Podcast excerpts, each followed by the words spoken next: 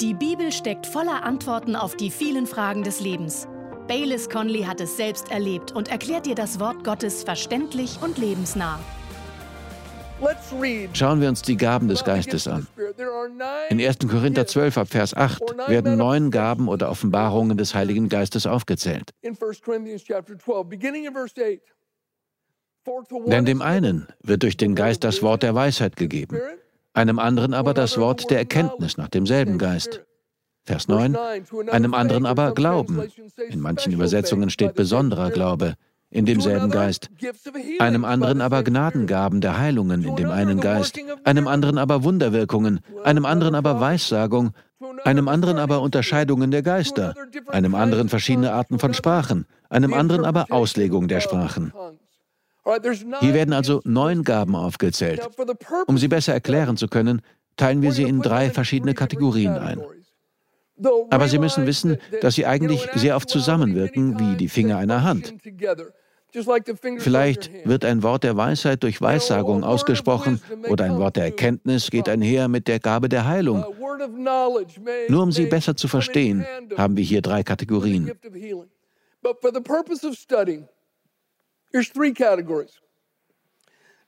Es gibt drei Gaben, die etwas offenbaren. Die Gaben der Offenbarung. Es gibt drei Gaben, um etwas zu tun. Die Gaben der Vollmacht. Und es gibt drei Gaben, um etwas zu sagen. Die Gaben der Sprachen. Die Gaben der Offenbarung sind das Wort der Erkenntnis, das Wort der Weisheit und die Unterscheidung der Geister. Die drei Gaben der Vollmacht sind die Gabe der Heilung, das Wirken von Wundern und die Gabe des Glaubens oder des besonderen Glaubens. Und die Gabe der Sprachen sind Weissagung, Zungenrede und das Auslegen der Zungenrede. Ich möchte heute genauer über die Gaben der Offenbarung sprechen. Erstens das Wort der Erkenntnis. Das ist eine übernatürliche Offenbarung des Heiligen Geistes über Dinge, die nur Gott weiß. Im Allgemeinen geht es dabei um etwas aus der Vergangenheit oder Gegenwart. Eine übernatürliche Offenbarung von Dingen, die Gott weiß. Meistens geht es dabei um Menschen, Orte oder Dinge. Gott ist allwissend, was bedeutet, dass er alles weiß. Aber er sagt uns nicht alles. Er sagt uns nur, was wir wissen müssen. Ein Wort ist das Bruchstück eines Satzes. Ein Wort der Erkenntnis ist nur ein Bruchstück von Gottes Wissen. Er sagt uns nur, was wir wissen müssen. Erinnern Sie sich an die Geschichte von Saul. Die Esel seines Vaters waren verloren gegangen. Saul nahm einen Diener mit und sie suchten nach den Eseln. Sie wanderten drei Tage lang durch die Gegend, aber sie fanden die Esel nicht. Dann kamen sie zu Samuel und Samuel sagte, die Esel sind gefunden worden. Auf natürlichem Weg hätte er das nicht wissen können. Es war ein Wort der Erkenntnis. Ich hatte einen Freund, der Pastor in einer Kirche war.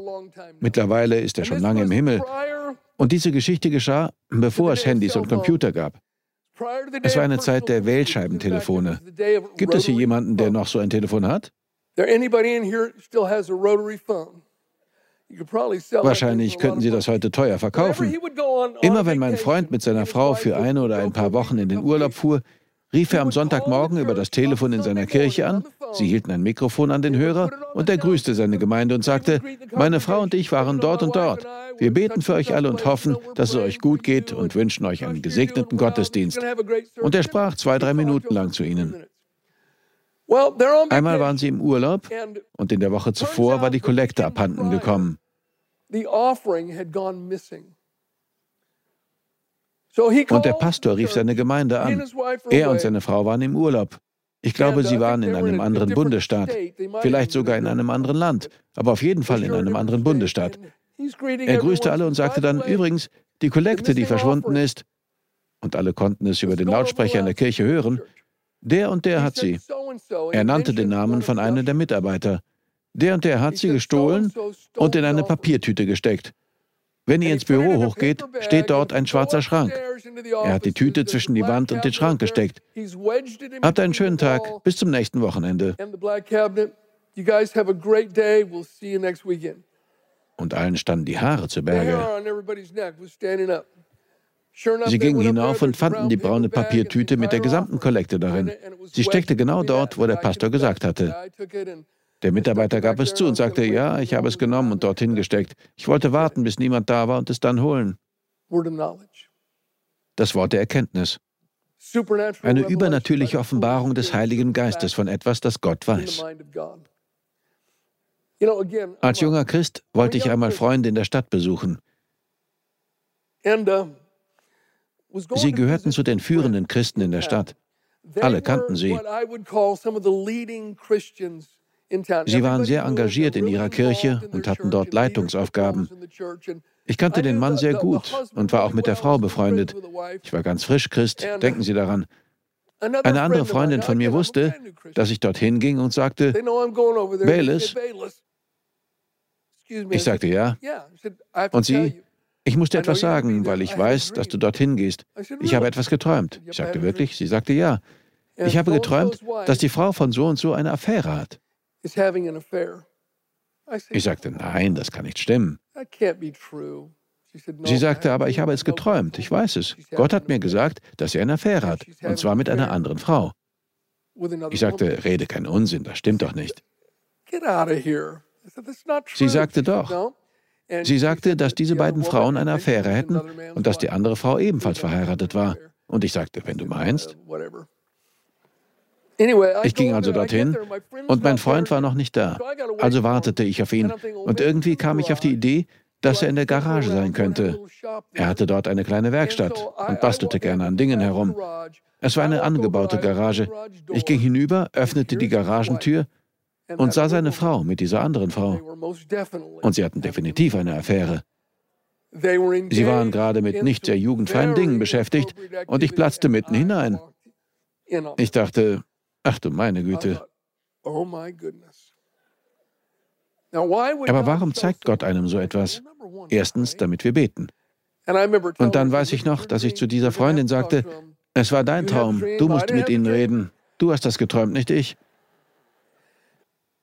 Und das tat sie. Sie suchte das Gespräch mit ihnen und ihre Ehe konnte gerettet werden. Sie sind beide immer noch Christen und dienen dem Herrn. Gott sei Dank dafür. Das ist das Wort der Erkenntnis. Die zweite Geistesgabe unter den Gaben der Offenbarung ist das Wort der Weisheit. Es ist eine übernatürliche Offenbarung von Gedanken, Absichten und dem Willen Gottes. Auch das sind nur Bruchstücke. Es ist ein Wort der Weisheit. Und das Wort der Weisheit bezieht sich auf die Zukunft. So wie einst bei Josef, der träumte, dass sich alle Garben vor ihm verbeugten. Und dann verbeugten sich die Sonne, der Mond und die elf Sterne vor ihm. Gott sagte ihm damit, dass er zu einer hohen Position aufsteigen würde. Er würde sogar über seinen älteren Brüdern und seiner Mutter und seinem Vater stehen. Und genau so geschah es. Etwas Ähnliches erlebte ich, als unsere Kirche in dem großen Rechtsstreit steckte weil die Baubehörde der Stadt unser Grundstück beschlagnahmt hatte und versuchte es uns wegzunehmen. Wir kämpften jahrelang vor Gericht darum und es sah nicht gut für uns aus. Die Medien waren nicht auf unserer Seite. Sie druckten regelmäßig Falschinformationen und manchmal klare Lügen.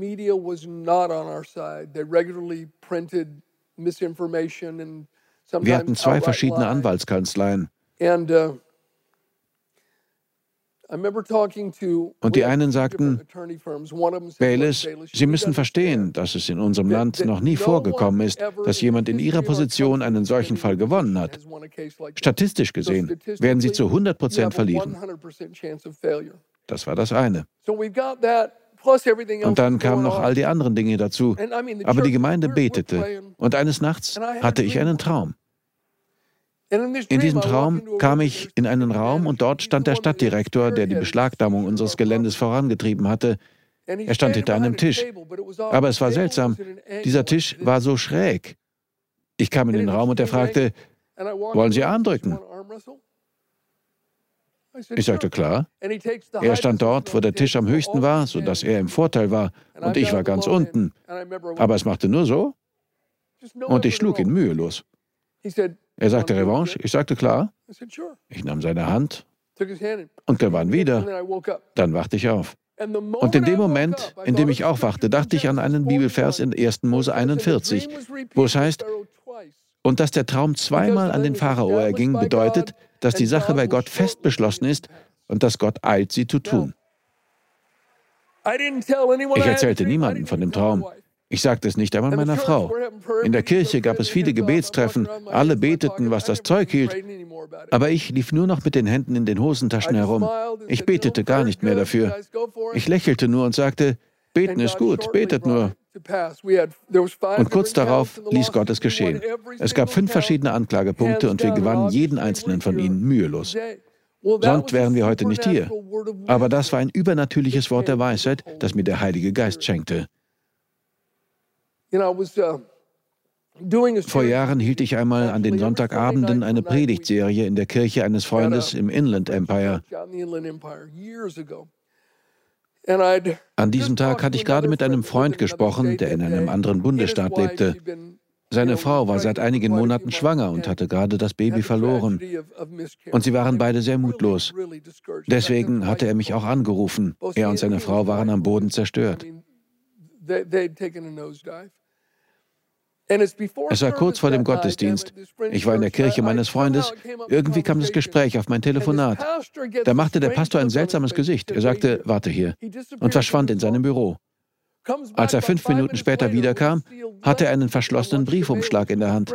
Er sagte, kannst du das an deinen Freund schicken? Ich sagte, klar, wenn du mir sagst, was da drin ist. Er sagte, na gut, Gott hat mir gesagt, dass ich sie ermutigen soll und dass sie sich keine Sorgen machen sollen. Seine Frau wird bald wieder schwanger sein. In einem Jahr haben sie einen Sohn. Ich sagte, okay, und schickte den Brief ab. Ein paar Tage später rief mich mein Freund an. Er sagte, Bayless, ich habe den Brief bekommen. Was für ein Typ ist das? Ich weiß noch, dass ich sagte, in einem Jahr werden wir es wissen, oder? Und einen Tag bevor das Jahr um war, brachte seine Frau einen Jungen zur Welt. Er ist heute ein wunderbarer junger Mann, der Gott mit ganzem Herzen und ganzer Seele dient. Das war ein Wort der Weisheit. Die dritte Gabe in der Kategorie der Offenbarung ist die Unterscheidung der Geister. Diese Gabe schenkt uns einen Blick in die geistliche Welt. Sie ermöglicht es uns, in einen Bereich Einblick zu erhalten, den wir mit unseren fünf Sinnen nicht wahrnehmen können. Und sie ist auf eine Art von Wesen beschränkt, auf Geister. Das ist nicht die Gabe des Urteilsvermögens. So eine Gabe wird in der Bibel nirgends erwähnt. Ja, Gott hilft uns zu urteilen und der Heilige Geist schenkt uns Urteilsvermögen, wenn wir es brauchen. Aber es gibt in der Bibel keine Geistesgabe namens Gabe des Urteilsvermögens. Es ist doch keine Gabe, um Dämonen zu jagen, auch wenn diese Gabe Dämonen umfasst. Aber es gehören auch Engel dazu, das Erkennen von Gottes Ähnlichkeit oder das Sehen des auferstandenen Jesus. Mit dieser Gabe zieht Gott den Vorhang der natürlichen Welt zurück und lässt uns in die Welt der Geister blicken.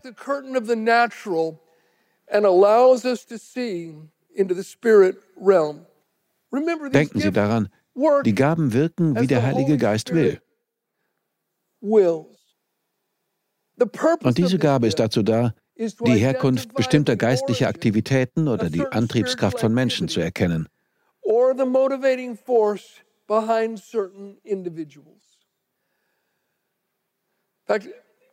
Das Folgende ist während einem der Gottesdienste passiert, die ich für den Pastor hielt, der den Brief geschrieben hatte.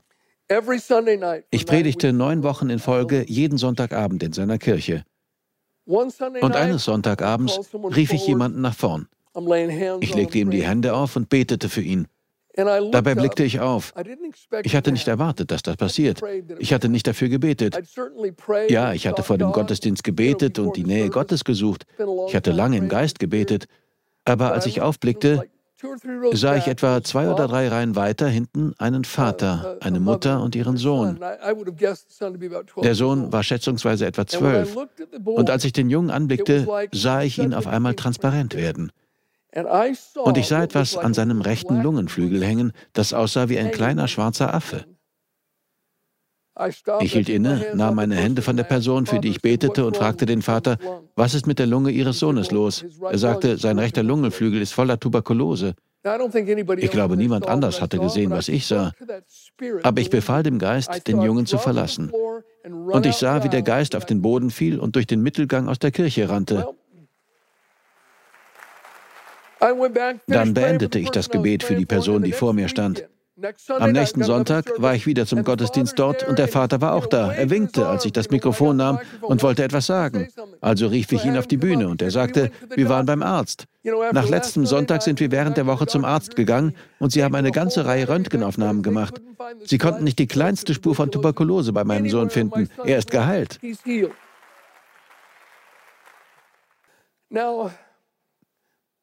Wenn Gott uns jetzt in diesem Moment die Augen öffnen würde,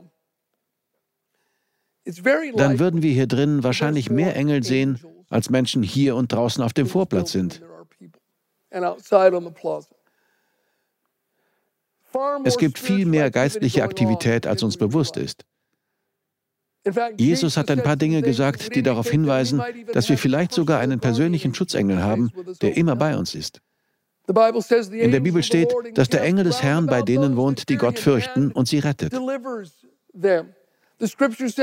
Und in der Bibel steht, Engel sind dienstbare Geister, ausgesandt zum Dienst um derer willen, welche das Heil erben sollen. Ich bin schon lange Christ. Über 45 Jahre.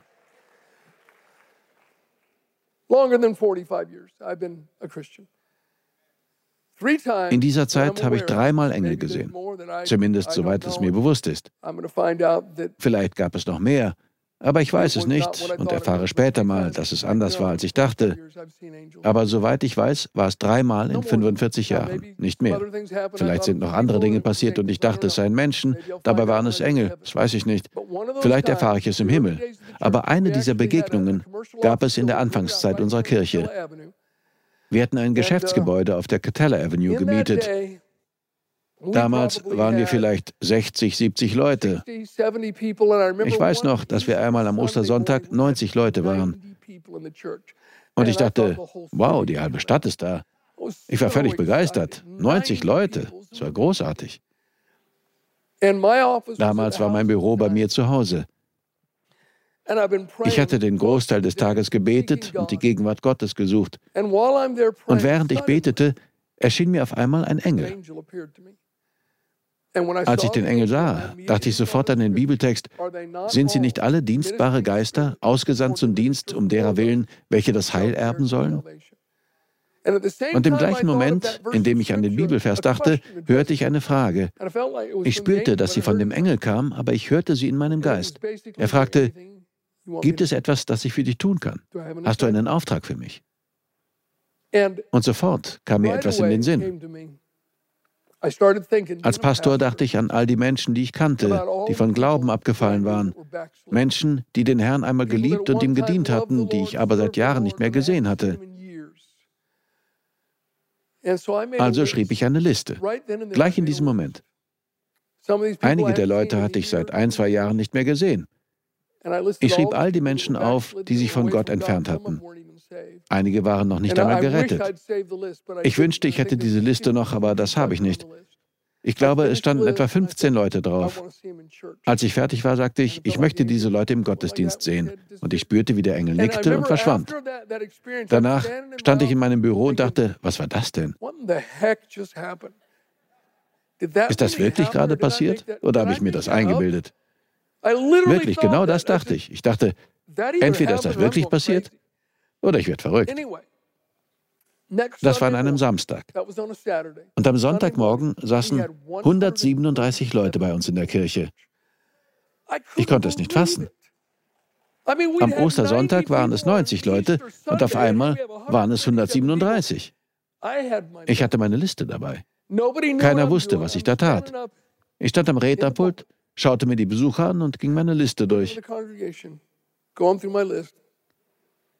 Ja. Ja.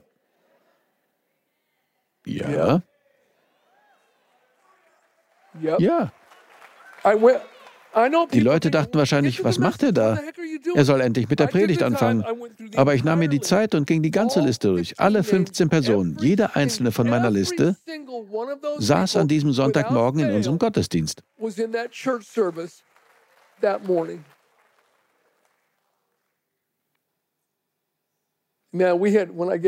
Und als ich dazu einlud, Jesus anzunehmen und die Leute nach vorn kamen, waren das genau diese Personen. Sie gaben Jesus ihr Herz. Es war ein großartiger Tag. Nun, ich weiß es nicht, aber vielleicht war es nicht Ihre eigene Idee, heute zum Gottesdienst zu kommen. Vielleicht hat es Ihnen ein Engel ins Ohr geflüstert. Ich weiß es nicht. Vielleicht. Aber Sie müssen eines wissen. Gott kennt Sie. Er sieht Sie. Er ist nicht zornig über Sie, sondern tut alles, was er kann, um sich Ihnen zu offenbaren. Er möchte Sie zu sich ziehen. Einige von Ihnen, die heute hier sind, sind in ihrem Glaubensleben abgekühlt. Sie haben für Jesus gebrannt, doch nun ist nur noch wenig geistliches Feuer übrig. Gott möchte, dass Sie umkehren. Er möchte Sie zu sich ziehen. Er sucht nach einem geistlichen Funken, einem Sehnen von Ihrer Seite. Er möchte Sie gebrauchen. Ich sage Ihnen, Ihre Zeit ist noch nicht vorbei. Gott möchte sie in einer Weise gebrauchen, die sie sich nicht einmal vorstellen können. Er möchte die Menschen auf ihrer Arbeit, in ihrem Umfeld und ihrem Bekanntenkreis berühren. Er sucht nur nach jemandem, den er gebrauchen kann. Vielleicht denken Sie, aber ich habe so viele Fehler. Das haben alle. Gott hat keinen Plan B. Sein Plan A, sein einziger Weg, wie er die Welt erreichen will, ist die Kirche. Und der Heilige Geist wirkt durch die Kirche, während wir den verlorenen Menschen die wunderbare Botschaft des Evangeliums bringen. Das, worüber ich heute gesprochen habe und was wir uns in den nächsten Wochen anschauen werden, mein Freund, all das sind Grundlagen des Christseins. Es ist das, was Gott für seine Kirche und seine Kinder möchte. Wir haben einen übernatürlichen Gott. Ich sage Ihnen, er möchte so vieles in Ihrem Leben tun. Aber alles fängt damit an, dass Sie ihm Ihr Leben ganz übergeben. Es beginnt mit einem Blankoscheck für Jesus. Wir danken dir fürs Zuhören. Weitere Predigten sowie eine tägliche Andacht von Baylis findest du kostenlos auf baylis-conley.de. Gott segne dich.